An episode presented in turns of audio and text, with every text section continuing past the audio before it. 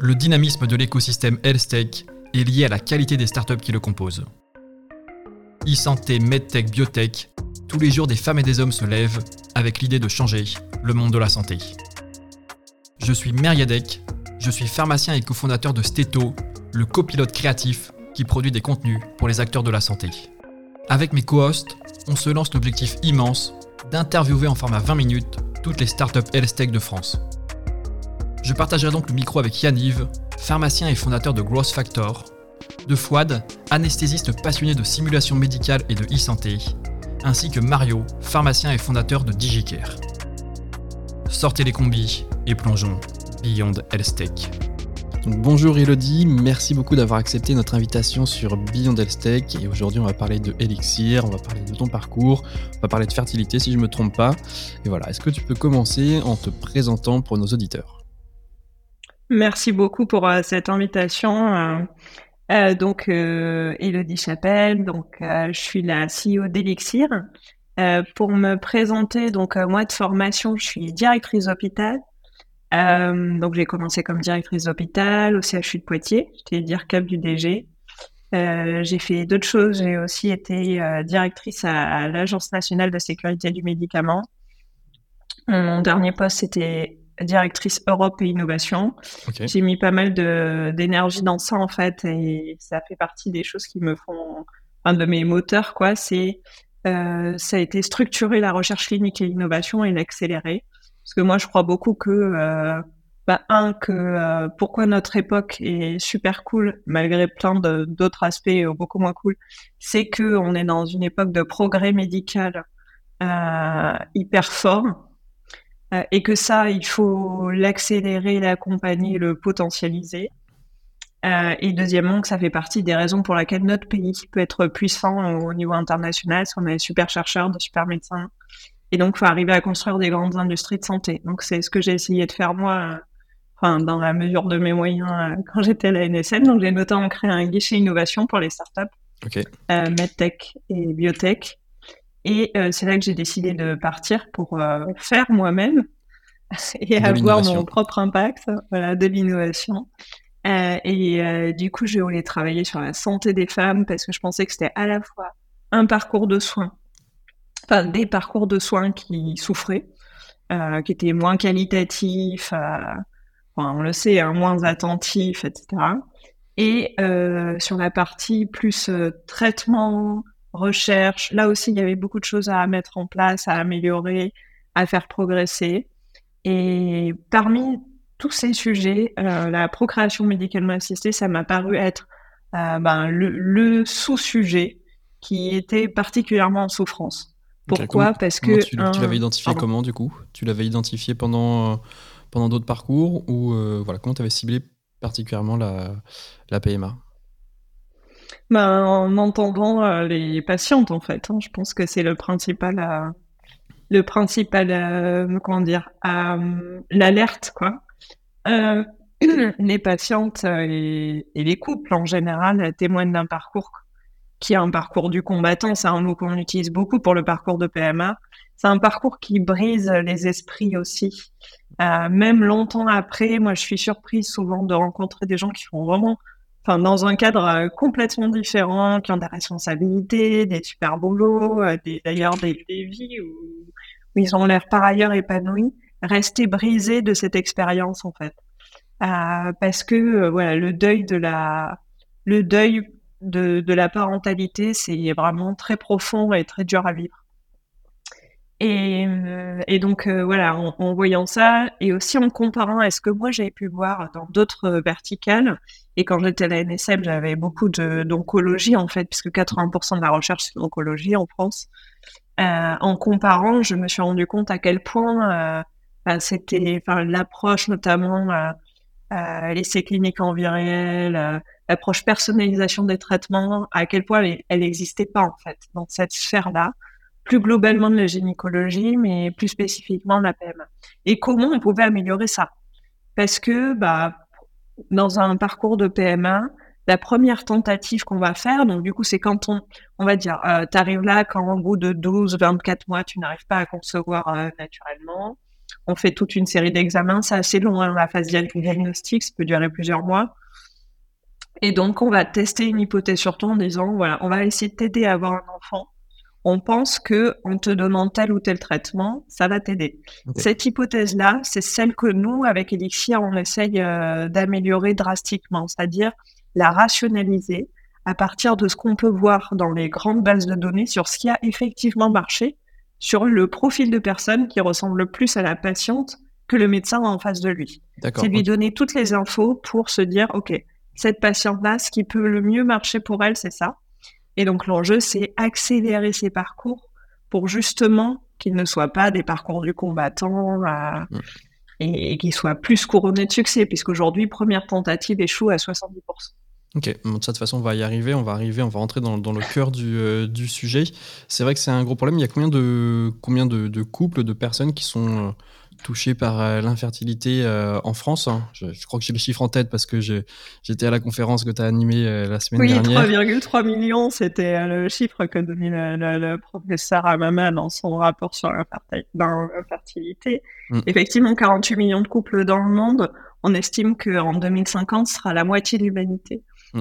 Est-ce que tu euh, penses, comme, euh, mm. comme, euh, comme Elon Musk, que le principal problème qui guette le monde, c'est la, décroissance démographique alors, je pense que la décroissance démographique est un problème de même importance que le réchauffement climatique.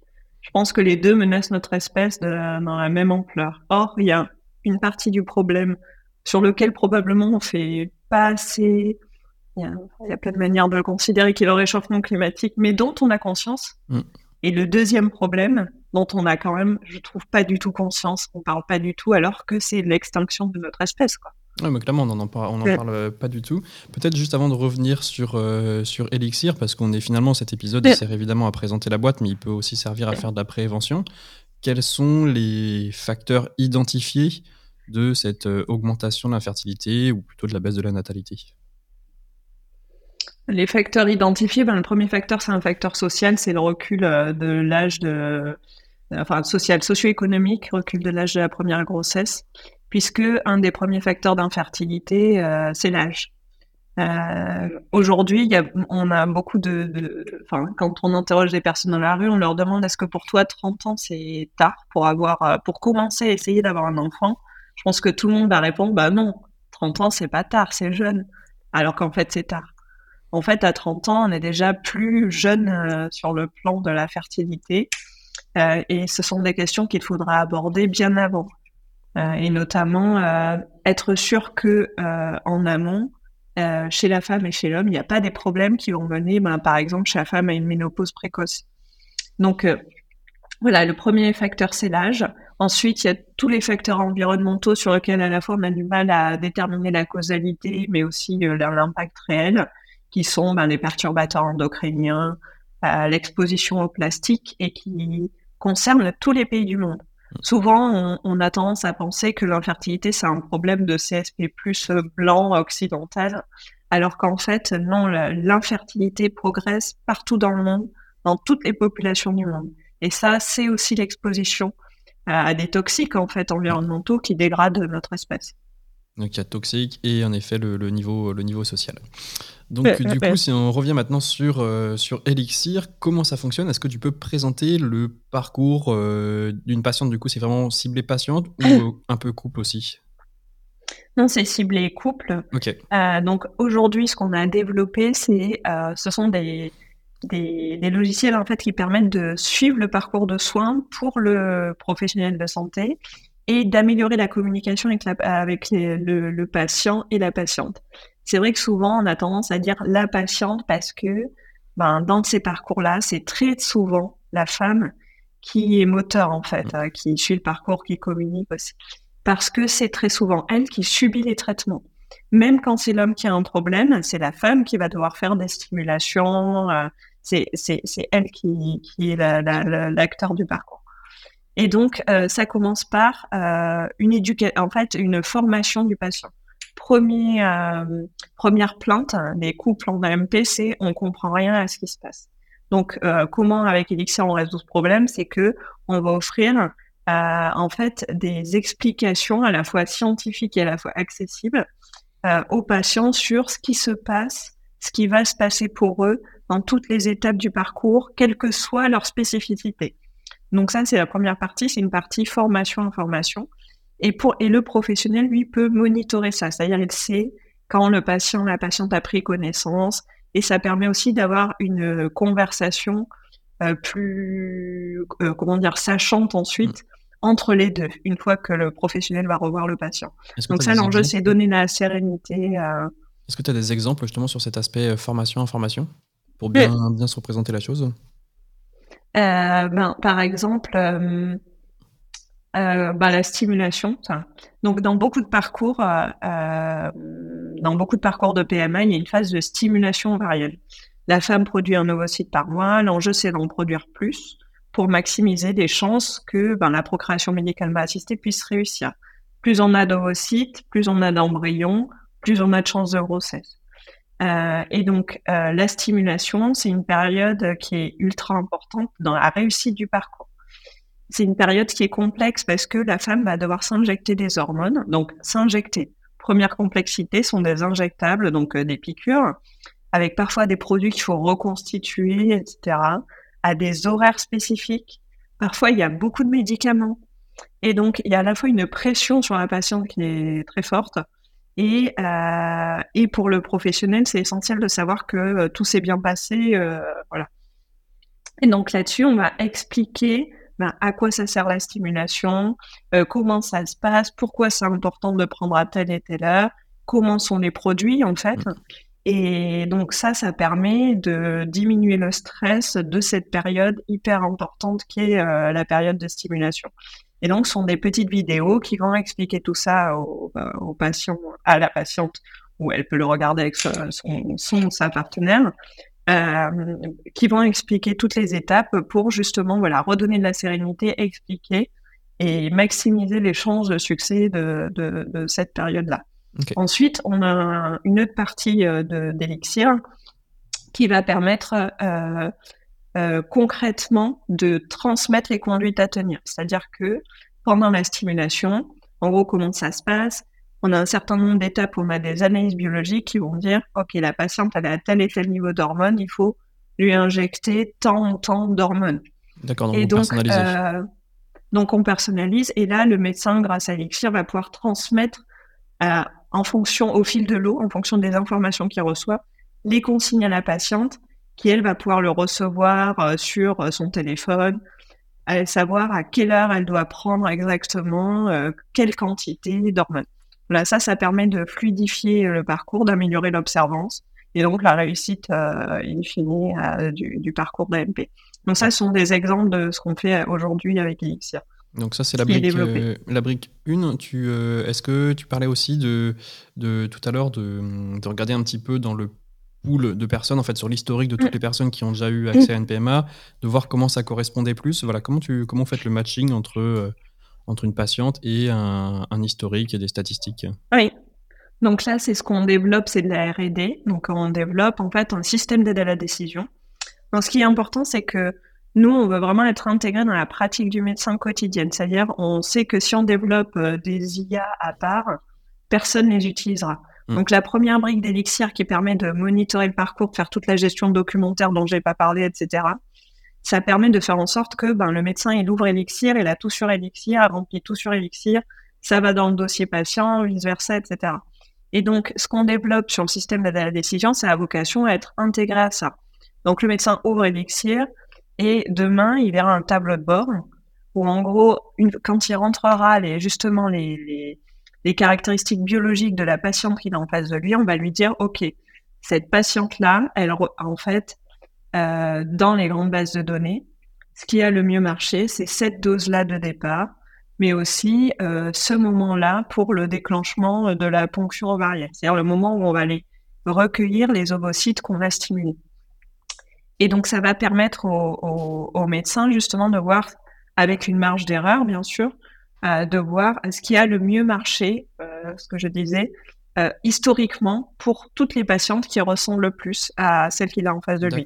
Et en fait, plus on a de données, plus on est précis parce que plus on, recouvre un type, une typologie de patiente euh, euh, large, et aussi plus on rentre de paramètres. Typiquement, j'ai parlé des hormones, mais on peut parler des antécédents. Est-ce que la patiente a une endométriose? Où est cette endométriose? Sur les ovaires? Est-ce qu'elle a une adénomyose dans l'utérus Voilà, donc euh, plus on a de paramètres différents, euh, plus on va pouvoir justement être précis dans cette prédiction. Oui, exactement. Ok, hyper clair. Je pense qu'on a une très très bonne vision maintenant de, comment ça fonctionne Elixir. Maintenant, je vais t'emmener sur des, des, sujets peut-être un peu plus euh, un peu plus euh, un peu plus business avec une première question. Quel est le business model cible? Parce que du coup, vous casez un petit peu dans prévention et dans aussi, on va dire, peut-être un peu diagnostic. Et des fois, on sait que la, la prévention, c'est un peu le parent pauvre de la santé, etc. Donc, quel est le, Comment vous, euh, vous voyez votre business model à terme? Bah, Nous, on a un business model où euh, on fournit des outils aux centres de fertilité, donc aux établissements publics et privés qui font de la. Euh, donc aujourd'hui, notre idée, c'est, même si notre utilisateur final, c'est le patient, c'est le centre de fertilité qui s'équipe. Donc, le business model, c'est à la fois, on a du logiciel classique, donc euh, qui va rentrer euh, dans le budget SI des établissements, euh, voilà. À la fois, on a effectivement une partie qui est plus du suivi, du suivi de la patiente, du suivi de la patiente qui peut montrer un impact clinique, médico-économique. Donc, en effet, ce sont des outils qui peuvent avoir vocation à être remboursés par la sécurité sociale.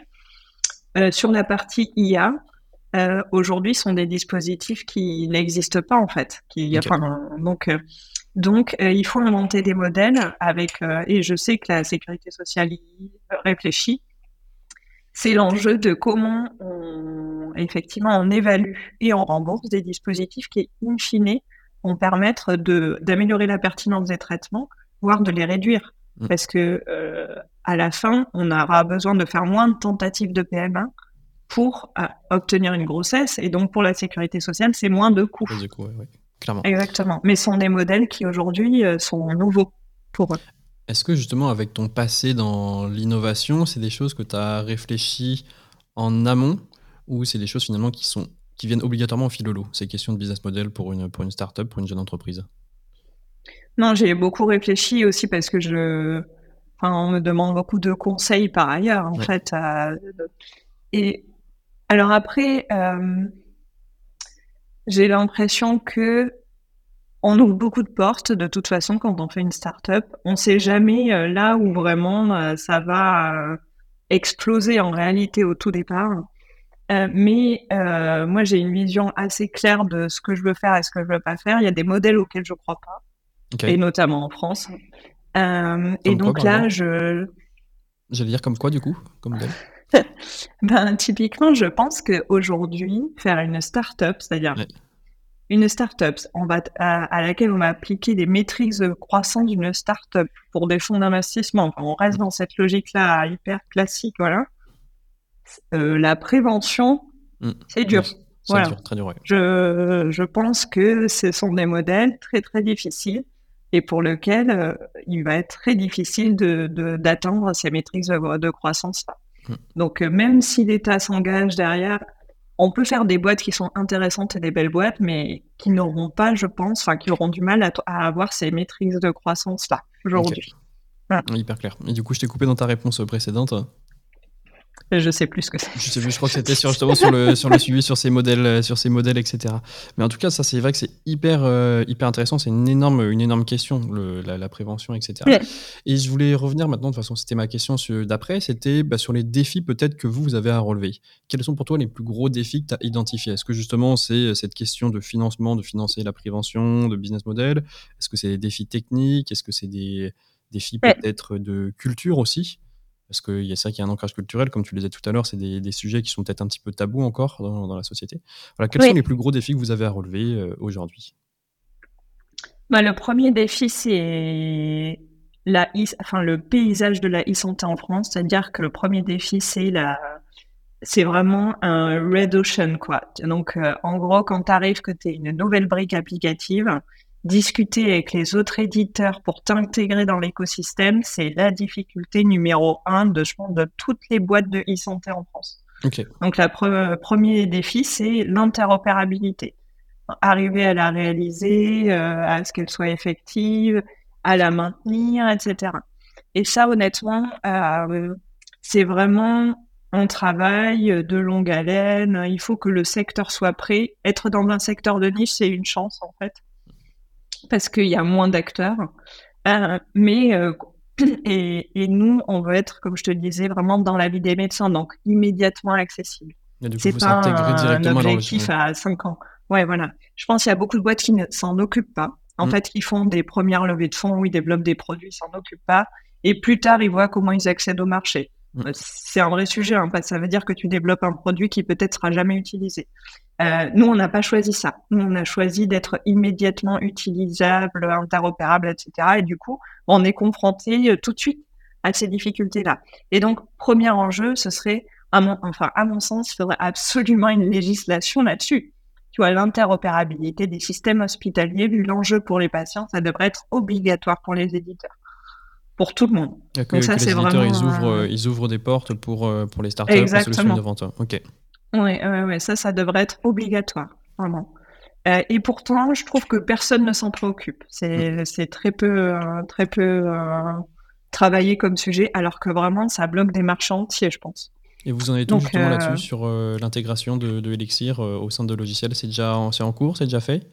Oui, oui, nous, justement, ça fait partie, c'est notre sujet numéro un, je pense. Et donc, on y met beaucoup d'énergie. Comme je dis, on est sur un secteur qui est petit, donc on a de la chance d'avoir peu d'acteurs en, mm. discussion. Euh, mais clairement, voilà, c'est euh, c'est euh, un gros sujet. Donc nous, on avance bien.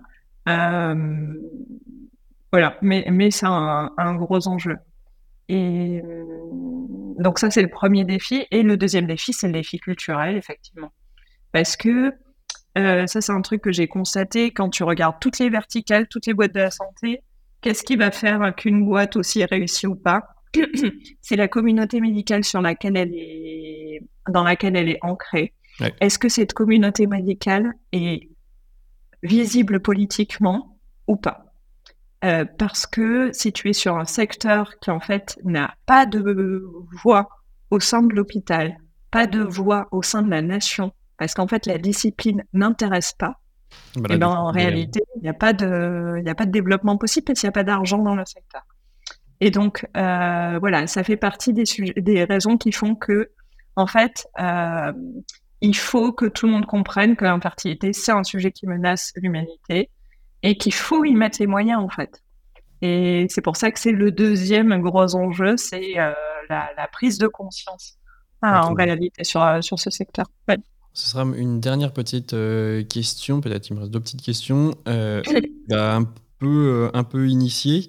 Quel est justement le paysage concurrentiel? Tu dis qu'en effet vous êtes sur une niche, vous êtes sur quelque chose de très précis, mais quel est le paysage concurrentiel, que ce soit en France ou peut-être à l'étranger, en Europe, aux États-Unis? Coup, derrière la question qui, arrive derrière, bah, quelle est l'ambition de, de Elixir?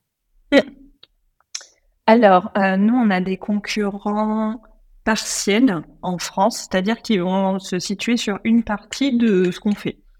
Euh, donc soit anciens, enfin soit des acteurs anciens, donc, mais qui ont 10 ans, soit des acteurs euh, vraiment nouveaux, euh, mais qui se positionnent à chaque fois vraiment différemment. Il y a, il y a eu un concurrent qui fait que l'IA, il y a un concurrent plus ancien qui va faire qu'une partie de ce qu'on fait sur le parcours de soins. On a les éditeurs historiques aussi potentiellement, tu vois, tout ça, ça, bouge. En réalité, ça vit, c'est-à-dire qu'en fonction de comment toi tu te positionnes, les autres peuvent aussi avoir envie de se positionner en concurrence, etc. Donc il y a à la fois une concurrence euh, française, euh, il y a une concurrence internationale, en particulier en Israël euh, et aux États-Unis. là aussi, ce qui va être partiel, soit que sur l'IA, soit voilà. Euh, mais en réalité qui est, euh, qui est assez nouvelle. Donc voilà, c'est un écosystème qui se construit. Moi, je crois beaucoup à Elixir comme euh, fédérant les autres, parce que je pense que comme on a ce, cette, tu vois, ce positionnement de, on est ancré dans le quotidien des médecins, on veut que la donnée circule. Et on veut offrir en fait le plus de services possibles innovants et aux hôpitaux et aux patients moi, je crois vraiment qu'on peut être le lieu où en fait les autres s'intègrent. Mm. Et donc c'est pour ça que je fais, je mène beaucoup de discussions avec d'autres boîtes parce que je crois beaucoup à, en fait, à la croissance commune, c'est-à-dire qu'on est, un, un, secteur qui se construit. Et donc, en réalité, on a plus intérêt à faire des choses ensemble qu'à faire des choses contre. C'est intéressant ça, ce, euh, raisonnement, cette réflexion un peu marketplace de services euh, sur la fertilité. c'est exactement, exactement ça. Il faut, je pense qu'on on est à une époque où en réalité, il faut faire grossir le gâteau ensemble plutôt que se diviser à un petit gâteau. Mm. Euh, voilà. Et donc, donc voilà, c'est ce que j'essaye de faire aussi. Et j'essaye d'aider d'autres boîtes dans la fertilité aussi pour ça. Parce que je pense que voilà, ensemble, on fait, on peut faire enfin, on peut faire une vraie filière de la fertilité française avec des outils. Euh, enfin, personne n'est capable de tout développer. Hein, aussi, c'est ça la réflexion. On va, va pas tous soit développer exactement la même chose, soit tout développer parce que les besoins sont immenses. En fait. Donc, euh, et, du coup, ma, petite dernière question, euh, je crois que j'ai ma réponse, mais je ne sais pas si, vous pouvez en parler. Euh, côté justement euh, levée de fonds, vous en, vous en avez fait une, vous en faites une. Qu'est-ce qui est prévu de ce côté-là? Peut-être des annonces en fonction de quand sortira l'épisode. L'épisode, je pense que je le sortirai dans 2-3 semaines à titre d'information. Donc, Ouais, on pourra pas encore communiquer dessus. Ok, donc du coup, on passera cette, euh, cette question. Et la dernière question, justement, où est-ce que tu te vois dans, dans, dans 5 ans avec Elixir? Bah, Dans 5 ans avec Elixir, je nous vois comme euh, en fait une vraie plateforme euh, qui permet ça de d'accélérer les parcours à la fois en AMP, mais aussi en grossesse, parce que notre prochaine étape, c'est développement de, de la grossesse, enfin de, du suivi des grossesses, notamment à risque, avec l'idée de tu améliores toute la prévention des risques liés à la santé reproductive en réalité. Euh, donc tu fais baisser le risque et tu améliores les opportunités, c'est-à-dire tu améliores tous les indicateurs positifs qui sont liés à la natalité. Donc pour la PMA, ben c'est le nombre de, de, de naissances vivantes et pas de grossesse, ça c'est souvent le problème. Mais c'est de naissance vivante, c'est quand un couple a un enfant vivant dans les bras qu'on a réussi un parcours d'AMP. Pour la grossesse, c'est la même chose, mais aussi la santé de la mère. Euh, et donc, euh, notre volonté, c'est d'avoir déployé tout ça en France, mais aussi en Europe, aussi aux États-Unis, et de permettre euh, d'avoir vraiment révolutionné les parcours de soins et améliorer les indicateurs de santé associés. Ok, hyper clair. On prend, on prend rendez-vous euh, peut-être avant dans 5 ans, on fera un petit bilan peut-être dans 1 ou 2 ans pour faire un épisode. En tout cas, euh, trop cool ce que vous faites. Et merci beaucoup Elodie de, de nous avoir présenté Elixir LSE. Merci beaucoup à toi. Merci pour ton invitation.